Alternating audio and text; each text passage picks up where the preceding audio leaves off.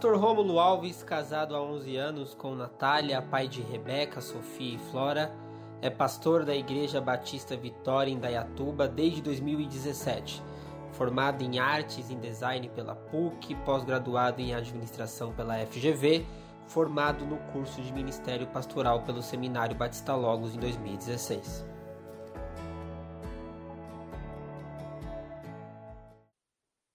Boa, pessoal.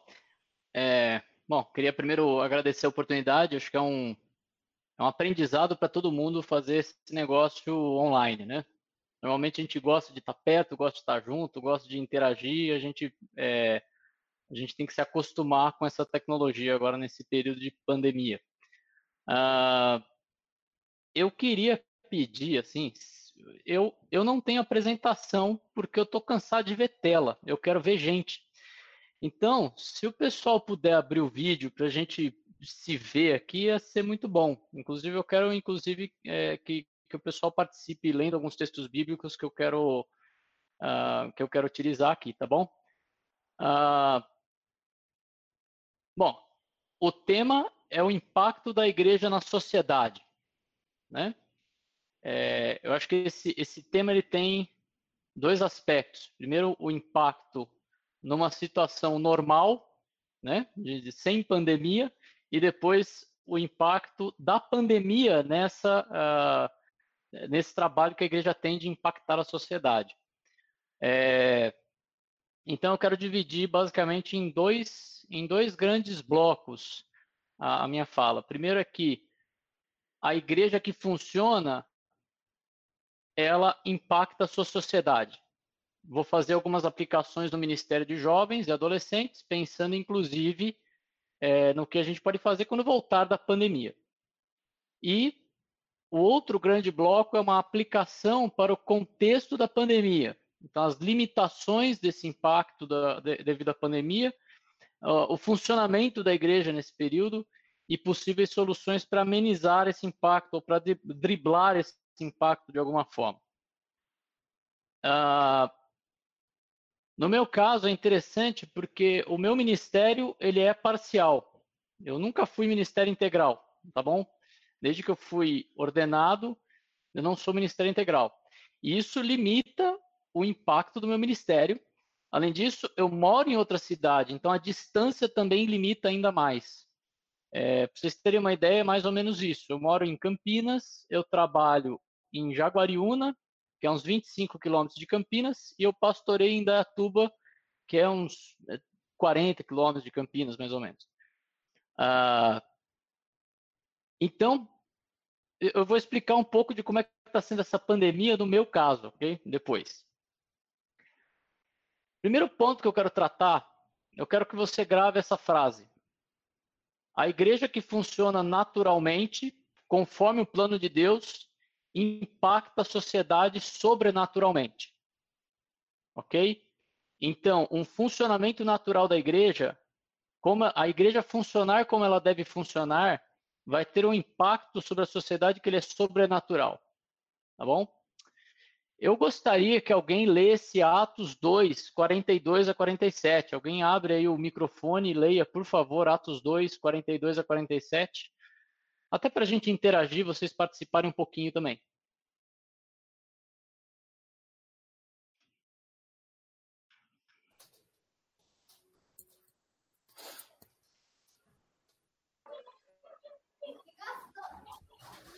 E perseveravam na doutrina dos apóstolos e na comunhão e no partir do pão e nas orações. E em toda a alma havia temor e muitas maravilhas e sinais se faziam pelos apóstolos. E todos os, todos os que criam estavam juntos e tinham tudo em comum. E vendiam suas propriedades e bens e repartiam com todos, segundo cada um havia de mister. E perseverando unânimes todos os dias no templo, e partindo o pão em casa, comiam juntos com alegria e singeleza de coração, louvando a Deus e caindo na graça de todo o povo. E todos os dias acrescentava o Senhor à igreja aqueles que se haviam de se salvar. De se salvar. Joé, Ricardo, obrigado. Uh, esse texto ele começa com uma palavra que é perseverar. Né? Perseverar é uma palavra de dedicação. Uh, eu acho interessante uma tradução em inglês que traz a palavra devoted. Eles eram devotados, né? devotos. Essa palavra pode ter um, pode soar esquisito para a gente, porque a gente lembra do devoto do santo, né? É, mas não é isso. É alguém que ele é, ele tem uma fidelidade para alguma coisa e ele tem uma firmeza. E a gente pode, pode ver nesse texto basicamente quatro aspectos dessa devoção que eles tinham e que produziu impacto naquela sociedade em que eles estavam. Primeiro, primeiro aspecto é o ensino. Né? Ele fala da doutrina dos apóstolos. Eles perseveravam, eles eram fiéis à doutrina dos apóstolos. E aqui a gente precisa entender por quê. Por que, que era a doutrina dos apóstolos e não qualquer outra doutrina? Uh, Efésios 2, 19 a 22, ele fala uh, sobre como essa doutrina dos apóstolos era, é um fundamento da igreja. Né? Ele fala assim: Assim, já não sois estrangeiros e peregrinos, mas concidadãos dos santos, e sois da família de Deus, edificados sobre o fundamento dos apóstolos e profetas, sendo ele mesmo Cristo Jesus a pedra angular no qual todo edifício bem ajustado cresce para santuário dedicado ao Senhor, no qual também vós juntamente estáis sendo edificados para a habitação do Espírito. Então, a igreja, é, talvez é, mais do que a gente está acostumado hoje em dia, né, ela é esse prédio espiritual de adoração ao Senhor, não um prédio de concreto, aquele que a gente está sendo impedido de ir, inclusive. Uh, e os tijolos dessa construção somos nós. E a base, um dos fundamentos desse prédio é o ensino dos apóstolos e profetas. Então, uh, a gente tem que entender que esse ensino é um fundamento. A gente tem que construir o ministério da igreja, e aqui eu estou incluindo o ministério de jovens e, e adolescentes, enfim, uh, sob esse fundamento.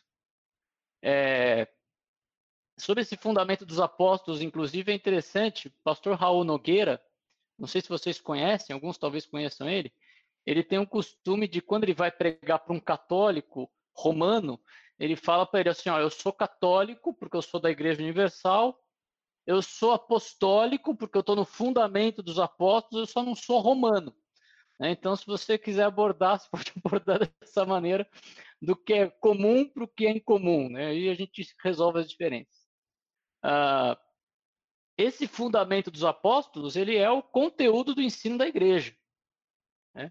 Ah, tem uma frase muito muito legal que eu gosto do Louis Perry Schaeffer, ele fala que a Bíblia não é um livro que um homem escreveria se pudesse ou poderia escrever se quisesse. Né? Ou seja, se o homem quisesse escrever a Bíblia, ele não conseguiria, porque a Bíblia tem informações ali sobre o próprio homem que ele não, não tem, tem informações sobre Deus, sobre a criação que ele não tem acesso né, naturalmente, e, e se ele pudesse escrever, se ele tivesse toda essa informação, ele não escreveria. Porque tem coisas terríveis sobre o homem escritas ali. Ele não escreveria esse tipo de coisa. Né? Uh, outra questão é que esse fundamento dos apóstolos produz uma unidade no corpo é, tem vários textos, depois eu vou mandar o, o, o material para vocês. Eu tenho pelo menos dois textos aqui, mas eu queria chamar atenção para Atos 4, 32, que fala da multidão dos que creram, um era um o coração e a alma. É, ou seja, eles, eles tinham no coração um coração único. É, 1 Coríntios vai falar que a gente tem que pensar da mesma forma. E como é que a gente produz isso? Isso só é possível se a gente usar o fundamento dos apóstolos, a Bíblia, para a gente poder é, ensinar e para poder alinhar os nossos pensamentos. E também que esse, esse fundamento dos apóstolos havia uma questão de continuidade do ensino de Cristo, porque ali no, no, texto que o Ricardo leu, no versículo 43, fala que em cada alma havia temor e muitos prodígios e sinais eram feitos por intermédio dos apóstolos. Né? Temor é aquele medo, aquela reverência e os prodígios de sinais demonstram uma continuidade da obra de Cristo, que produzia, inclusive, o mesmo temor. Uh, a gente pode ver isso quando Jesus acalma a tempestade, quando ele, na transfiguração, né, o pessoal ficou apavorado ali, na ressurreição do filho da viúva, é, a gente, o pessoal temeu, ficou com um medo ali do que aconteceu. Né? E então os apóstolos estavam continuando a obra de Jesus e naquele período a gente entende que havia uma, uma, uma necessidade de que houvessem sinais ali para mostrar que era efetivamente o mesmo a mesma natureza de ministério. Hoje a gente não precisa desses, ensina, desses sinais para entender a igreja, né? Mas a gente tem a continuidade do ministério de Cristo registrado na palavra. É isso que a gente precisa ensinar aos nossos jovens. Então, pensando numa aplicação desse primeiro ponto do ensino no Ministério de Jovens e Adolescentes.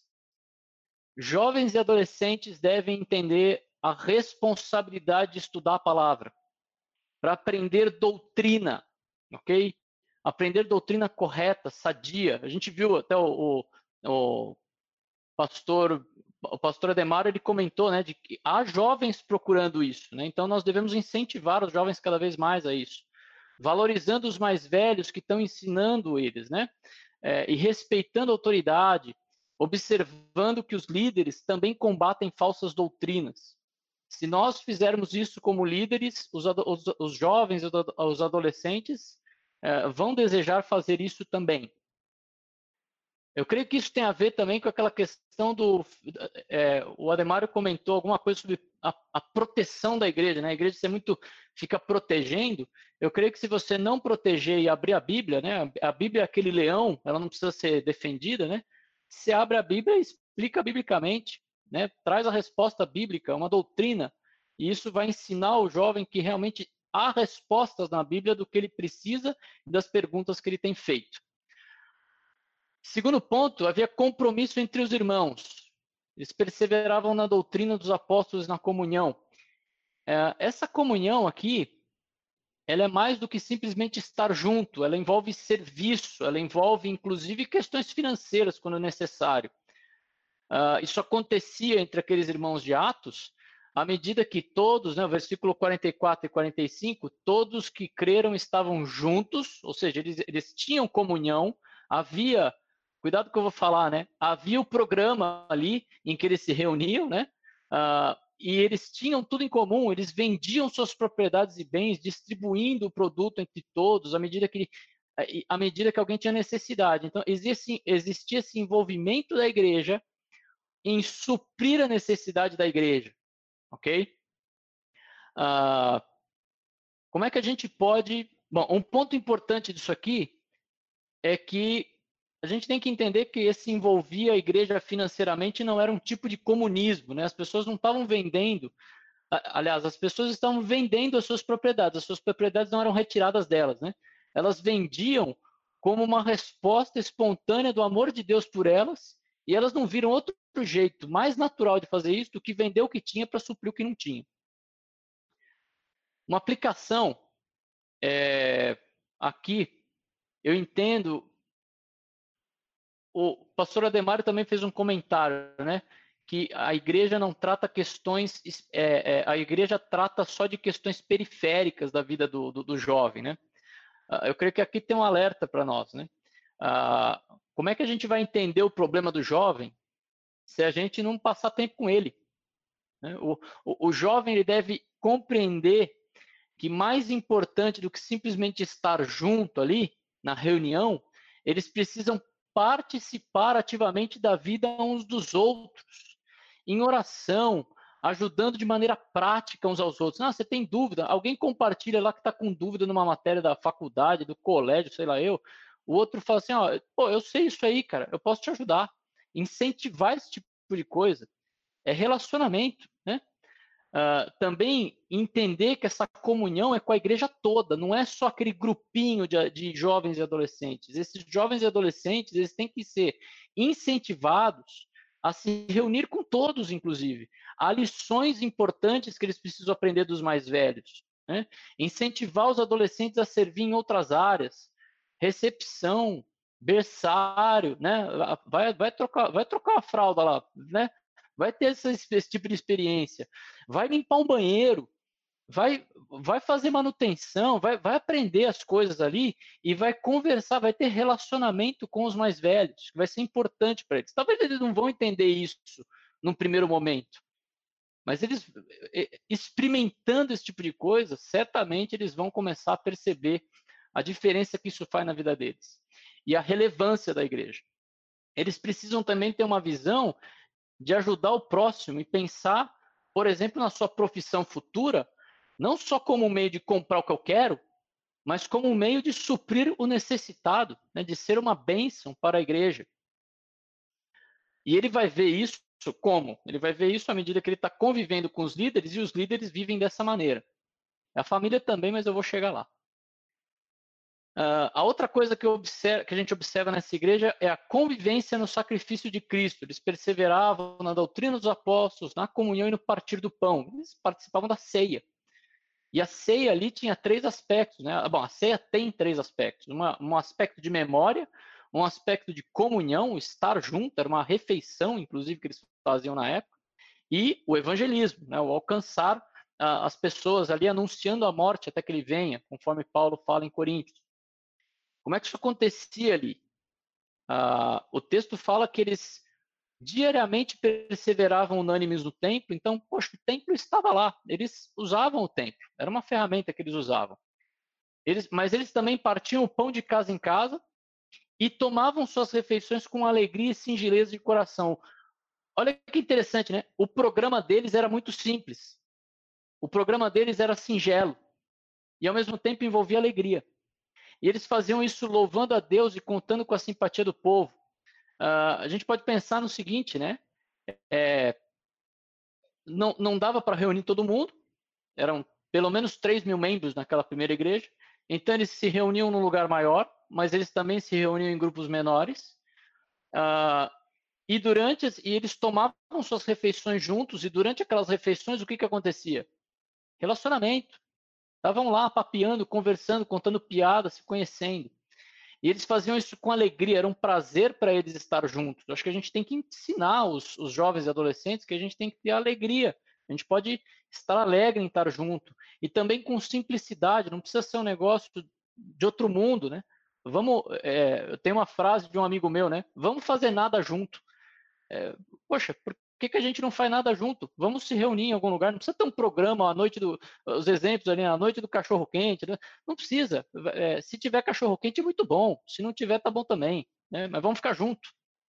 E eles louvavam, né? Eles, eles uh, o louvor ele tem tanto o reconhecimento de quem Deus é, mas existe um aspecto do louvor que é a recomendação, ou seja, eles louvavam, reconheciam a Deus e faziam a recomendação desse Deus para outros.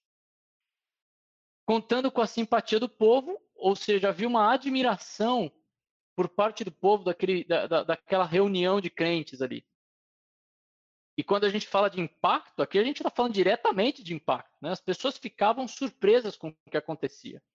Elas estavam vendo ali e, e, e, e admirando aquilo. Uma aplicação, então, para o Ministério de Jovens e Adolescentes. Jovens e adolescentes que confessam ser crentes, eles devem, à medida do possível e até onde os costumes de cada igreja local é, permitem, participar da ceia. Eles devem entender a necessidade de, se como, de, de ter essa comunhão e declarar essa comunhão com o corpo. Uh, também eles precisam compreender a importância do conteúdo das músicas que cantam. Né? É, é, jovem e música anda, anda muito junto, né? Mas, poxa, que oportunidade de ensinar aquele fundamento dos apóstolos, pegando alguns hinos ou cânticos e estudando princípios bíblicos que demonstram, inclusive, heresias cantadas, né? que, que surgem por aí e mostrando para eles a importância de fazerem isso e que eles podem fazer, inclusive, essa análise. Eles precisam compreender a simplicidade e que a simplicidade normalmente promove mais relacionamento do que aquilo que é sofisticado. É, você está mais junto. Quando você tem uma música muito alta, um ambiente cheio de barulho, não sei o quê, é difícil conversar com a pessoa que está do seu lado. Mas é isso que a gente precisa incentivar eles a fazer. Uh, e também entender a oportunidade de estar junto um, um com o outro, é, que é uma oportunidade de trazer colegas para passar tempo junto, para praticar um esporte, para jogar um jogo, para fazer o que eles gostam de fazer. Né? Uma dica é perguntar para eles, né? o que, que vocês querem fazer? Uh, eu já cheguei a fazer isso no, quando eu liderava jovens, eu falei assim, ah, vocês querem fazer um acampamento? Que joia! É, pode fazer, vamos lá. e deixava o povo quebrar a cabeça. Ah, vocês querem fazer a noite do, do, do, da comida japonesa? Eu não sei fazer comida japonesa, vê aí como é que faz. Vamos, vamos fazer, faz aí. Comida mexicana, seja lá o que for. E de, perguntar para eles o interesse deles. E por último, oração, né? Eles perseveravam na, na doutrina, na comunhão, no partir do pão e orações. E aqui é muito interessante, porque ah, quando a gente vê pelo que aquela igreja orava, a gente percebe ali no livro de Atos, eles orando por coragem para pregar o evangelho, em Atos 4, 23 a 31, logo depois que Pedro e João foram soltos da prisão ali, é, depois de terem sido presos por pregar o evangelho. E eles também oravam em favor de irmãos perdidos, irmãos em perigo. Exemplo ali em Atos 12, quando Pedro está na prisão e os irmãos estão orando por ele, e ele é libertado da prisão. Uma outra forma da gente entender isso é que eles estavam orando para impactar a sociedade e por aqueles que estavam impactando a sociedade, inclusive sofrendo por isso. Então, quando eu penso em ministério de jovens e adolescentes, eu penso que jovens e adolescentes eles devem ser incentivados a orar uns pelos outros, mas também pelos pedidos gerais da igreja. Eles devem orar pelos seus colegas que eles encontram todos os dias. Eles devem aproveitar o tempo de compartilhar pedidos ali, né, promover esse tipo de tempo em que eles podem, inclusive, aconselhar uns aos outros biblicamente, conforme Colossenses 3,16.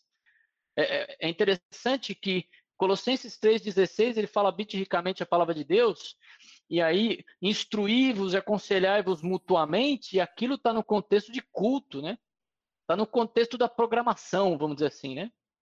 Então, quando eles estavam juntos, eles, se, eles estavam ali se aconselhando. E quando o jovem começa a compartilhar as lutas dele, você vai poder também ouvir as lutas dele para poder tratar aquilo biblicamente. E aqui eu queria pensar no, numa linha que a gente pode tratar, traçar em todos esses primeiros pontos e que liga todos esses pontos. O que, que liga todos esses pontos? Alguém, te, alguém teria interesse em tentar responder? O Augusto não vale porque ele já sabe a resposta. É, já ia responder, desculpa. Mas eu acho que tem a ver, Romo, mas eu acho que tem a ver com o quinto ponto que o pastor o pastor Ademário falou. Isso. Agora que você já deu a resposta. É, é dicas, pastor. É dicas. Ah, eu, eu, é, o Augusto faz isso, mas tudo bem. Ele, ele, ele me ajuda quando ele faz isso. Ele é o discipulado, né, gente? É o relacionamento, andar junto, fazer coisas junto, observando a oportunidade, inclusive, de aprender coisas com Deus. É, é Deus vai promover aprendizado quando a gente está junto. Tem uma, um, um, um acontecido com Augusto, inclusive. Eu fui ajudar ele a instalar um chuveiro. Lembra disso, Augusto?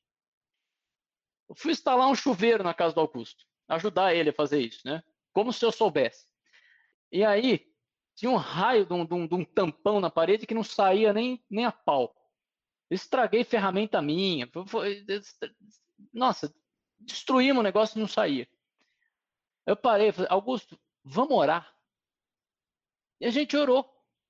Falei, Senhor, eu quero instalar o chuveiro do irmão aqui. Eu preciso de ajuda, esse negócio não sai. Me dá uma luz, Senhor. Me ajuda, ajuda a gente aqui. Aí eu parei, olhei e tal. A gente, nossa, vamos pesquisar. Alguém já fez isso no mundo e pôs no YouTube. Pesquisou lá, achamos como fazia, conseguimos fazer.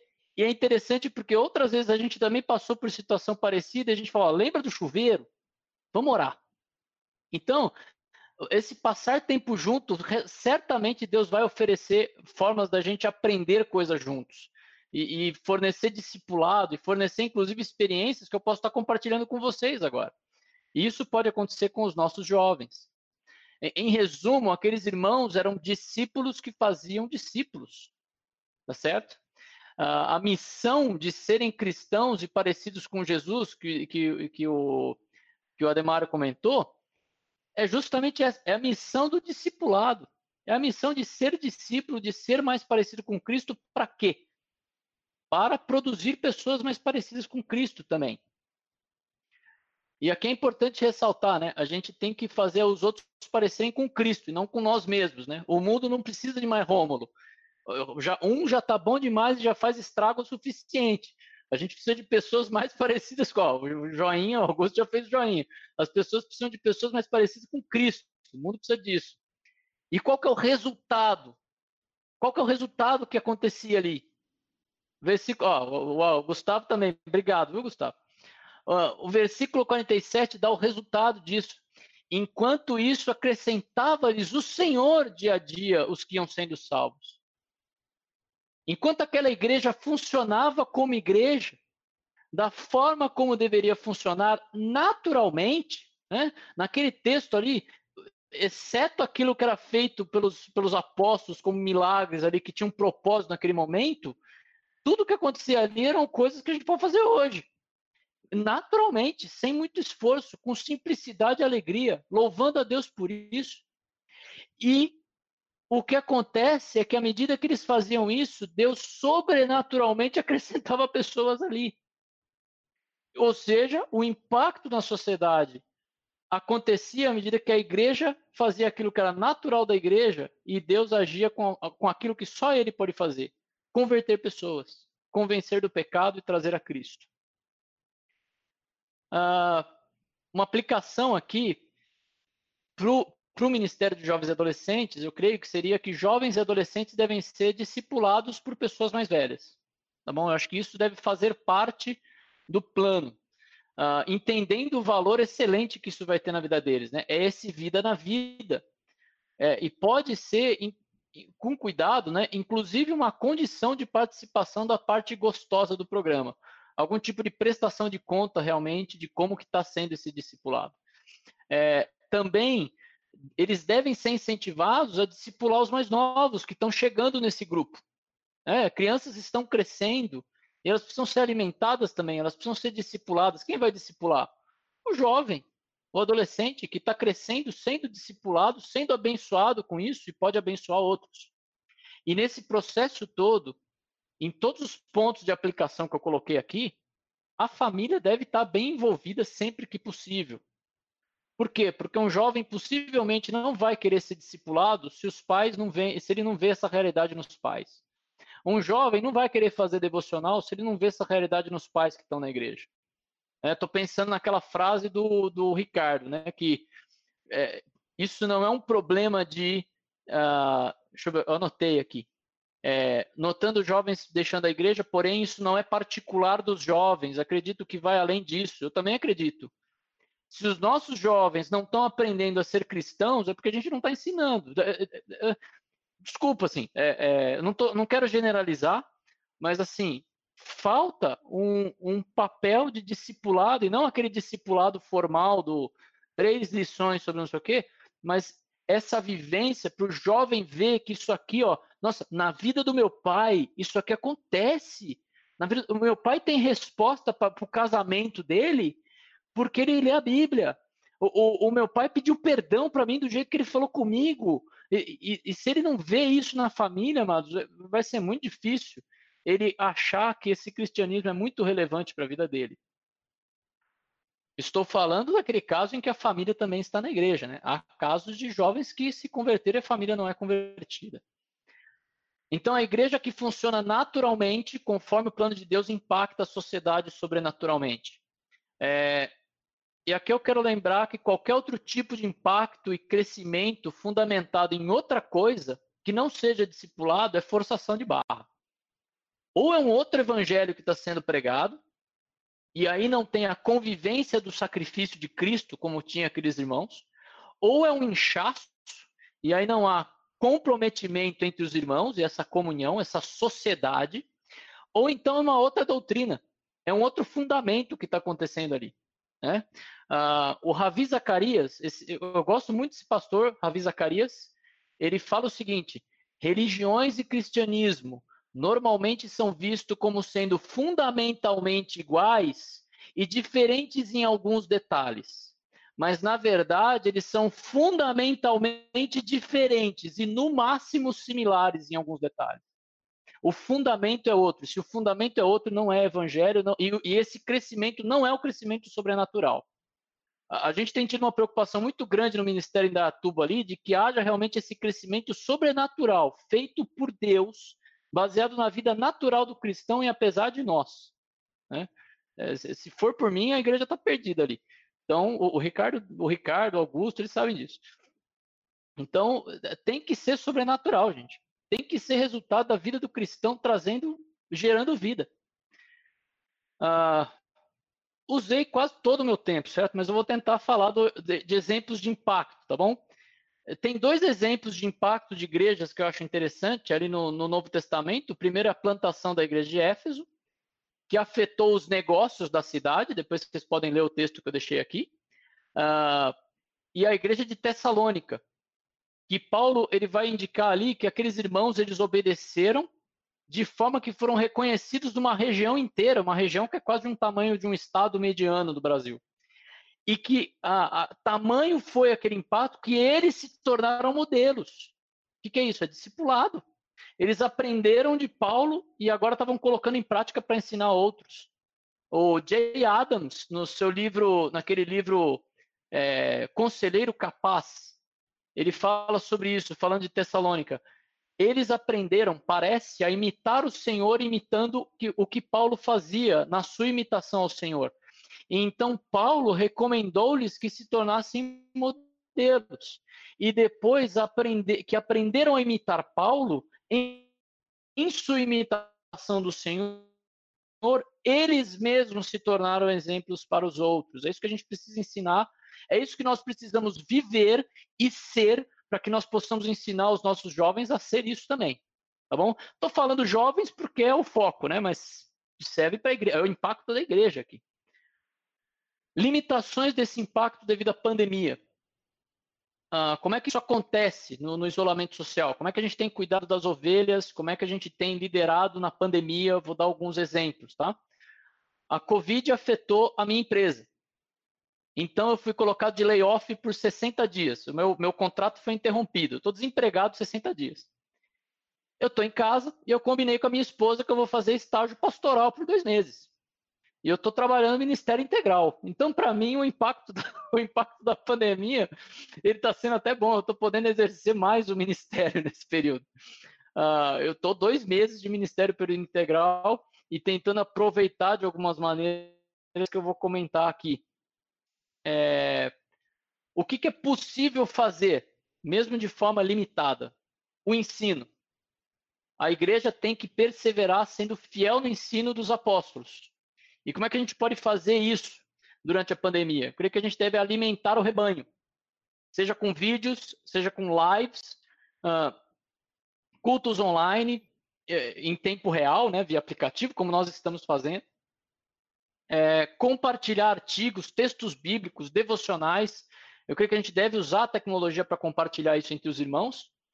Em relação ao culto, a minha preferência tem sido fazer esse modelo que, que tem o maior nível de interação possível entre as pessoas. Elas podem falar, elas podem olhar umas às outras, tirar foto no fim do culto, né, de todo mundo. Uh, eu tenho feito as mensagens por, por vídeo, coloco no YouTube, as pessoas assistem, no domingo a gente discute a mensagem. É até uma forma de das pessoas poderem compartilhar essas mensagens com os amigos. Uh, com relação a EBD, por exemplo, como as discussões da mensagem estão acontecendo no domingo, eu coloquei o conteúdo na EBD nos grupos, nos lares durante a semana. Então a gente se encontra também, como nós estamos aqui e fazemos esse tipo de tempo. Outra coisa que a gente pode fazer é responder biblicamente a conteúdos enviados pelos irmãos, porque às vezes algum irmão manda um negócio ali que é meio esquisito. E aí você pode, como líder, é, demonstrar uma resposta teologicamente sadia para aquela informação, lógico, com mansidão e, e paciência, né? com, com amor. E fazer isso, ó, irmão, isso aqui, ó, esse texto bíblico tá esquisito, né? Outra coisa, ligar, confortar, encorajar, é, confrontar, se necessário, aconselhar biblicamente via telefone, via WhatsApp, Skype, né? É uma maneira limitada, mas de suprir aquela necessidade de visita pastoral, aconselhamento, ainda que à distância. Uh, fazendo isso, é, você também deve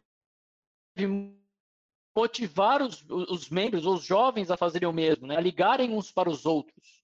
Né? Não é só pastor que visita e não é só líder que liga para ver como é que está. A gente deve ensinar eles a fazer isso entre eles, porque é a comunhão, é o, é o relacionamento que eles estão desenvolvendo. Incentivar e cobrar devocional decente, certo? Eles estão em casa, está com muito mais tempo, e como é que está usando esse tempo? É, tá só usando, acho que alguém comentou isso ontem, não lembro quem foi, é, tá só usando para assistir série, ou está usando esse tempo para realmente investir no seu relacionamento com Deus e investir o máximo possível no relacionamento com os outros. No compromisso com os irmãos, eu creio que se há irmãos autônomos e que nós sabemos que estão sofrendo com o distanciamento social, os líderes devem incentivar os irmãos e, dar exemplo disso, de ajudar no envolvimento né, com essas pessoas, tentar ajudá-las, contratar o serviço, comprar o produto lá, aquelas, é, Avon, Natura, Pão, fazer unha, contrata dos irmãos da igreja ali para tentar ajudá-los e, quando possível, até de um descrente, como uma forma de testemunho, né? como demonstrar assim, ó, não, estou preocupado também com você. Investir em relacionamento pelo diálogo, ter tempo com famílias, talvez os jovens se reunirem num espaço como esse aqui para conversar e jogar conversa fora um tempo, e alguém depois traz uma devocional. Uh, enfim, convivência no sacrifício.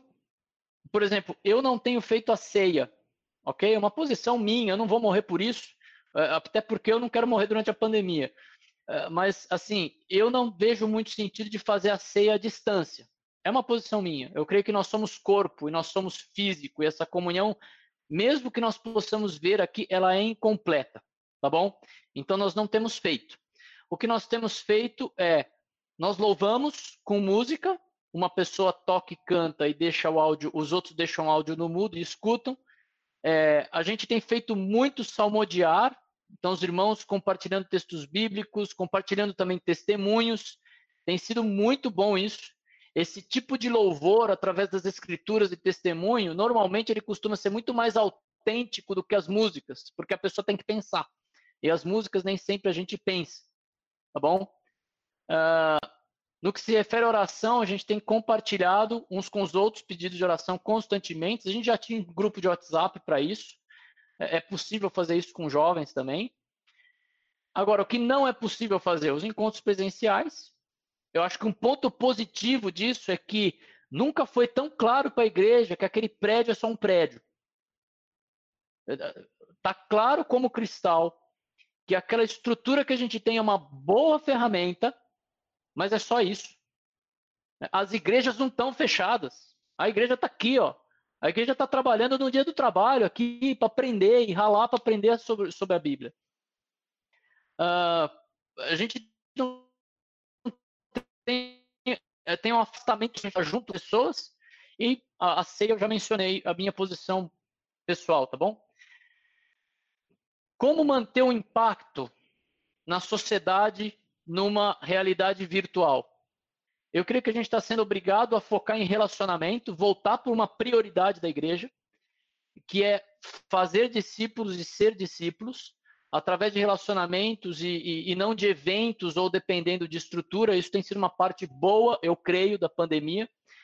Uh, incentivar irmãos a compartilhar mensagens online. A gente está fazendo live e vídeo, e a gente está tendo que se envolver com esses negócios. A gente tem que falar para os irmãos, assim, ó, manda para todo mundo, compartilha no Facebook.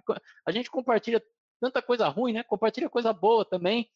É, eu, eu tenho costume assim, ó, aquele que eu mando as mensagens, se alguém me agradece a mensagem, eu mando um convite para participar no domingo, por exemplo. Porque daí ele pode participar, e a gente já teve alguns casos de pessoas que estão uh, participando até de grupos, dos grupos de semana dessa forma. Começaram desse jeito. Eu mandei a mensagem, respondeu obrigado, falou assim: ó, oh, a gente vai discutir sobre isso aí no domingo. Entra na sala lá, eu te mando o link. A pessoa entrou. Uh, se envolver com a vida das pessoas na sua rua, né? Talvez mandando mensagens ali perguntando como elas estão, oferecendo ajuda, talvez comprando alguma coisa no mercado, eh, principalmente idosos que precisam ficar em casa. E eu tenho uma preocupação de que a igreja está tentando voltar para o formato prédio no meio da pandemia. Isso é uma preocupação que eu tenho. e tentando usar a tecnologia para voltar a fazer exatamente o que voltava antes. Eu acho que isso a gente precisa. É, é um comentário. Uh, cadê aqui? Do pastor Valfrido. Ele fez ontem esse comentário. A gente tem que sair diferente dessa, dessa, dessa pandemia. Uh, a gente tem que olhar para esse negócio e falar assim: bom, a gente está aprendendo coisas que a gente precisa aplicar depois, de alguma forma, no culto público, mesmo que volte para o prédio mas a gente está aprendendo coisas e eu acho que a gente deve voltar diferente do que veio, focando em relacionamento, focando em discipulado, focando em vida na vida, um cuidar do outro.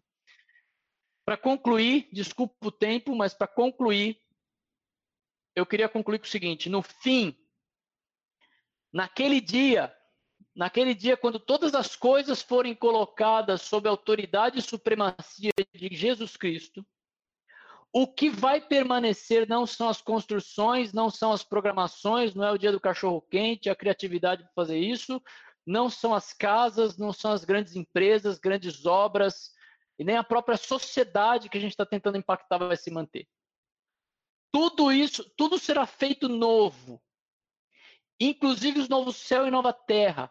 E o único e maior impacto na sociedade que vai resistir a tudo que vai ser feito vão ser aqueles que a gente investiu em discipulado. Vai ser aqueles, aqueles frutos que deram do, do, do discipulado, aquelas pessoas que você levou a Cristo, aquelas pessoas que você regou para que dessem fruto, aquelas pessoas que você exortou, aquelas pessoas que você encorajou, que confortou, tudo, aquele ensino, aquelas pessoas com quem você manteve comunhão em Cristo, aquelas pessoas com quem você compartilhou o sacrifício de Cristo, orava constantemente de forma muito simples e genuína, é isso que vai se manter.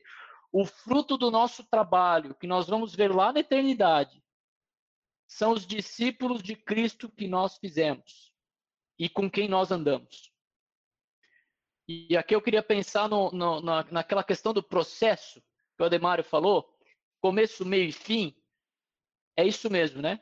Começa com a conversão, o chamado do cristão, depois passa pela santificação do cristão e um dia a gente vai ser glorificado. Começo, meio e fim. Essa é a vida do cristão e o que vai sobrar ali no futuro é o fruto do discipulado. Beleza, gente? Obrigado. Amém, pastor Rômulo. Deus te abençoe. Obrigado pela, pela palestra, pelos ensinamentos. Quero agradecer é, ao pastor Ademar, ao pastor Rômulo. Nós vamos subir agora a QR Code da palestra do pastor Rômulo. Enquanto a, a QR Code vai estar na tela, alguém tem alguma pergunta? Nós vamos aí subir para alguns minutinhos para perguntas e depois das perguntas nós temos os avisos finais para amanhã e dar sequência aí para o nosso curso. Alguém tem alguma pergunta? O Michael vai subir a QR Code agora para vocês avaliarem, tá bom? Avaliem, por favor, não deixe de avaliar. Eu já vou subir o link também no grupo, o Cássio vai subir no chat, e se você tem alguma pergunta, aproveite esse momento.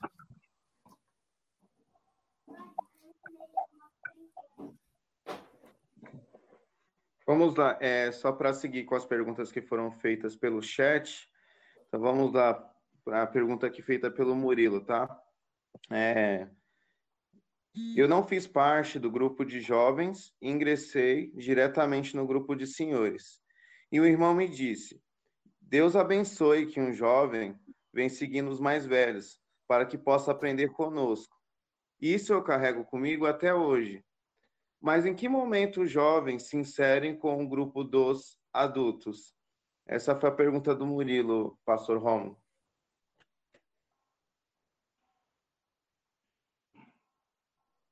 Vocês podem achar que a minha posição é meio radical sobre isso, eu vou entender se vocês acharem, tá bom? Uh, eu creio que comentei isso numa, numa, numa, no nosso teste, né? É, uma vez eu juntei os adolescentes e falei com eles assim, ó, hoje a gente vai ver o que a Bíblia diz sobre a adolescência. E nós concluímos que a Bíblia não fala nada. Ela não usa o termo adolescência e ela não faz divisão. Né? É muito poucas as vezes que ela, ela fala de um jovem, mas não tem todo aquele cuidado de falar para esse jovem como a gente tem o cuidado de falar do adolescente e tal.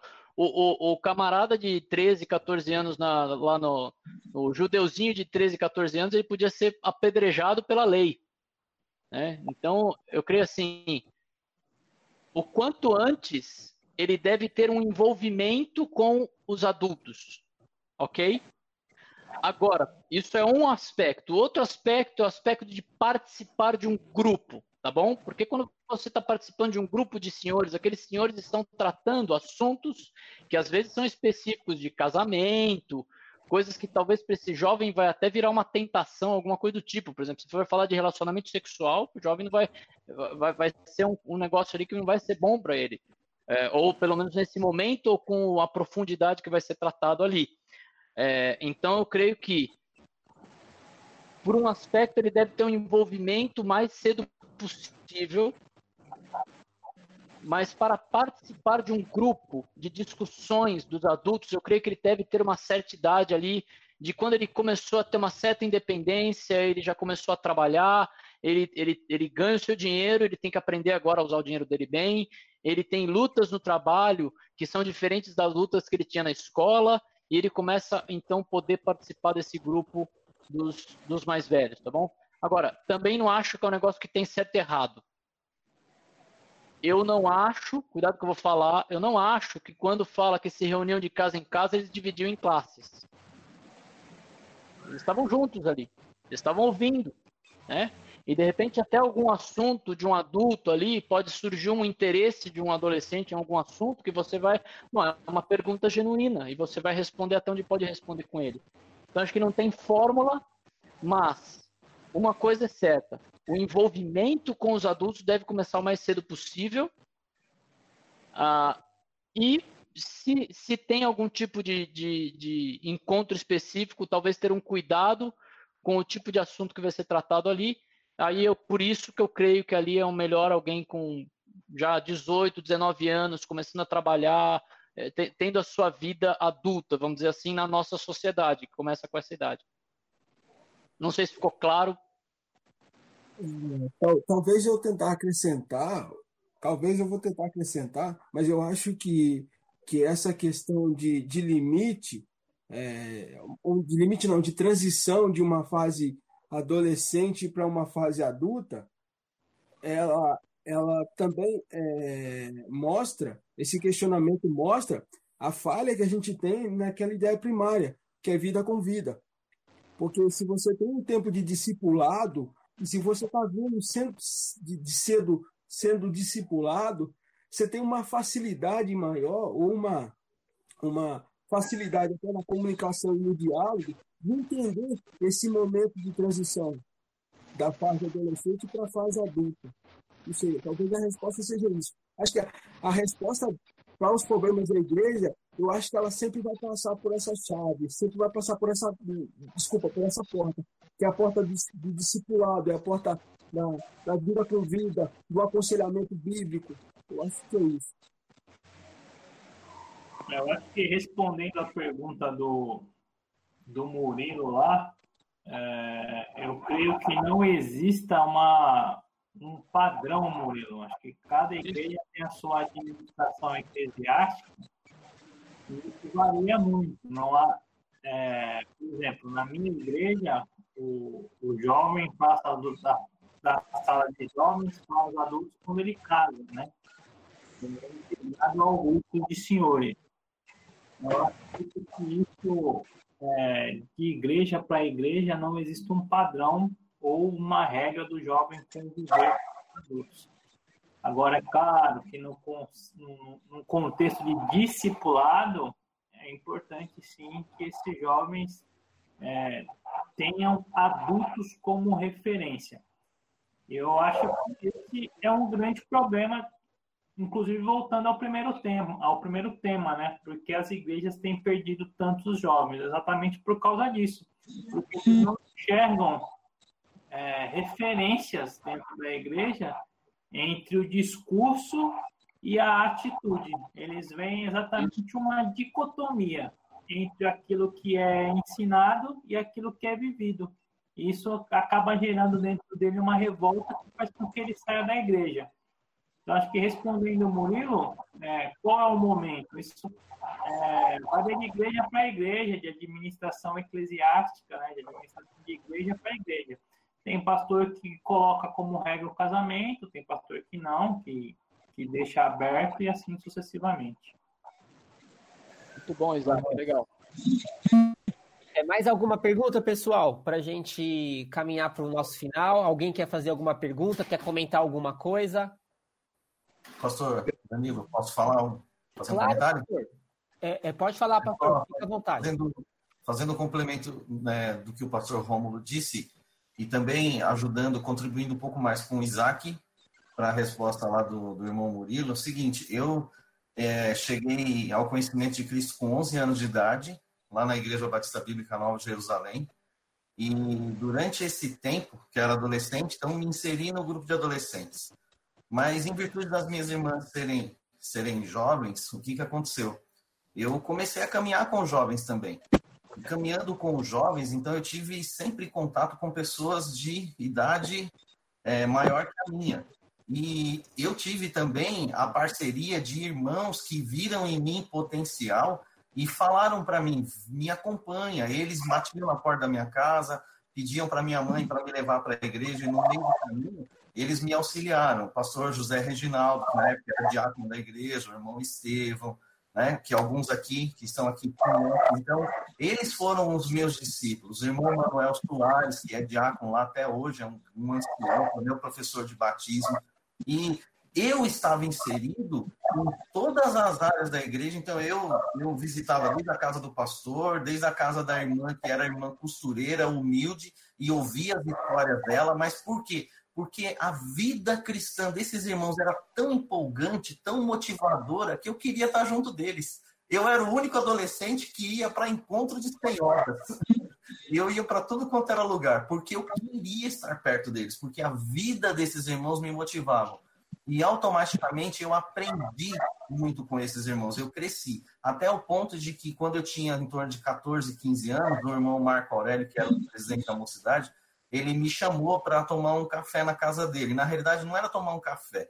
Ele estava me discipulando e me explicando como que a gente fazia uma programação de jovens. Eu dirigi um encontro da Conjubab com ele. Ele dividiu tudo comigo e eu tinha só 14 anos de idade. Você entendeu? Então, assim, esse processo, que assim, uma coisa é você sair da, da puridade, por questão de idade, você ir para uma classe de escola dominical. Outra coisa é discipulado. Na minha opinião, e por experiência própria, o que eu vivi, o que eu tento reproduzir nesses anos todos, o discipulado vai muito além da formalidade das três lições e vai muito além da idade. Você tem que estar ali é, discipulando. Uma coisa que eu faço aqui na igreja, por exemplo, todas as crianças que eu posso, eu sempre me ajoelho no chão e abro os braços para as crianças, porque eu quero abraçar elas. Tem crianças que vêm, que me abraçam, elas olha o pastor, onde ela está? O que, que ela faz? Ela corre e me abraça. E eu sempre pergunto para ela como é que está, se ela está orando, se ela está falando com Deus, e assim, coisa rápida. Isso é o porquê? Porque sempre eu tive os braços abertos para mim. Então eu acho que isso, é, respondendo lá para o irmão Murilo também, isso foge um pouco da idade. A gente tem essa intencionalidade por conta de escola bíblica, que é dominical, que escola bíblica pode ser qualquer dia, e também a gente vai entrar em outros assuntos, né? Mas, é, na realidade, meus irmãos, a, a questão foge muito disso. Não há idade para fazer discípulos, e um discípulo bem feito, ele será um discípulo eterno para a glória de Deus. Amém. Muito bom, muito bom, obrigado. Legal. Legal, pessoal. É a última pergunta para nós caminharmos para o final, para os avisos. Alguém quer fazer algum comentário? Não só uma pergunta, mas um comentário, acrescentar todas as falas? Alguém quer falar? O Danilo. Oi, pastor Ademário. Então, é muito bom. Parabéns, pastor, aí, Rômulo, pela, pelo como foi trabalhado o tema. Muito esclarecedor, fui abençoado. E o pastor Rômulo falando nessa reta final da fala dele sobre a igreja agora, né? Após toda essa mudança que está tendo e essas questões, eu acho que é muito pertinente a gente refletir que as coisas, é, de fato, elas não serão mais as mesmas, né? Então, esse repensar e até mesmo as formas de trabalho da igreja, envolvendo o pessoal em, em, de um modo comunitário, como corpo, né? onde o mais jovem ele trabalhe com o mais experiente, o mais experiente ele tem um pouco mais de paciência com aquele que está começando e aprendendo, né? Então é, fica o desafio para a gente é, justamente administrar a velocidade, às vezes, que as coisas acontecem, para que elas continuem acontecendo para o bem, para a edificação do corpo, né? Do corpo de Cristo Jesus, né? Então, que Deus abençoe os, os, os, irmãos e que nessa dinâmica de liderança os irmãos possam é, estarem totalmente sensíveis aí e entendendo que cada lugar é um lugar, cada contexto é um contexto e às vezes as coisas que dão certo num lugar é muito bom naquele lugar, mas em outro talvez é necessário alguns ajustes, né? Ô, Danilo, licença. Posso. É, eu encontrei uma, uma, boa pergunta aqui, eu queria ver se claro, eu posso respondê-la. Ah, porque Pode. tem uma pergunta do Tiago. Na minha, na minha igreja, 90% dos adolescentes têm pais descrentes, não vão à igreja. Como agir, já que na igreja ensinamos uma coisa e em casa eles vivem uma realidade totalmente diferente? Uh, eu acho que a, o que você pode tentar fazer numa, numa situação dessa é dar princípios bíblicos para ele observar assim, olha, isso aqui na vida do cristão funciona dessa maneira. Olha como o cristão ele, ele soluciona conflitos. Olha como o cristão ama. E ele percebendo que aquilo não funciona em casa, ele, vai, vai, pode ter um efeito de assim, bom, eu vou buscar mais aquilo que eu estou sendo ensinado, né? Porque eu estou vendo que na minha casa a coisa não, a coisa não vai, a coisa não funciona. Né? Eu, eu não sei que tipo de coisa ele vê na casa dele, é, mas eu imagino que discussões, é, falta de amor ao próximo, tal, coisas, coisas básicas da vida cristã, que ele pode ser incentivado a, primeiro, louvar a Deus, porque ele está num contexto de, de, de, de igreja discipulado, e ser motivado a observar como a palavra de Deus pode funcionar. Né? E ele mesmo tem que dar testemunho, nesse caso, ele tem que dar um testemunho para os próprios pais de como a vida dele está sendo transformada pelo Evangelho, para tentar alcançá-los, inclusive. Né? Não sei se foi de forma completa, mas acho que é isso que eu basicamente diria. Não, legal. Um, Ótimo.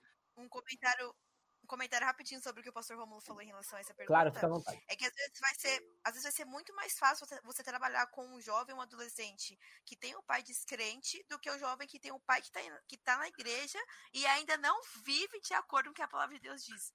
Então, às vezes, a gente acha que é muito complicado, tipo, ah, o pai dele não é crente, a gente passa isso e aquilo, mas às vezes a gente tem muito mais problemas com o, a, o jovem que tem a família na igreja, mas ele chega em você e abre assim, ah, mas minha mãe faz isso, mas meu pai faz isso, minha mãe não age é assim. É verdade.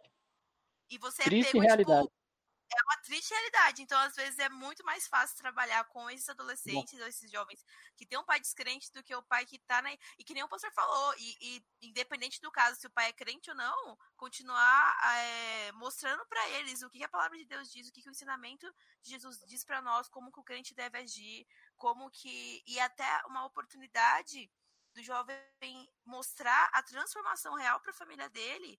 E talvez aquele jovem vai ser o que o pai que é descrente, o pai vai se tornar querente, e o pai que é aquele crente que vive em cima do muro vai ser o, o cara que vai olhar e falar assim, pô, meu filho tá vivendo de acordo com a vontade de Deus e tá me mostrando que eu não tô vivendo assim. Então era só, só isso mesmo. Ótimo, muito bom. Ótimo, perfeito.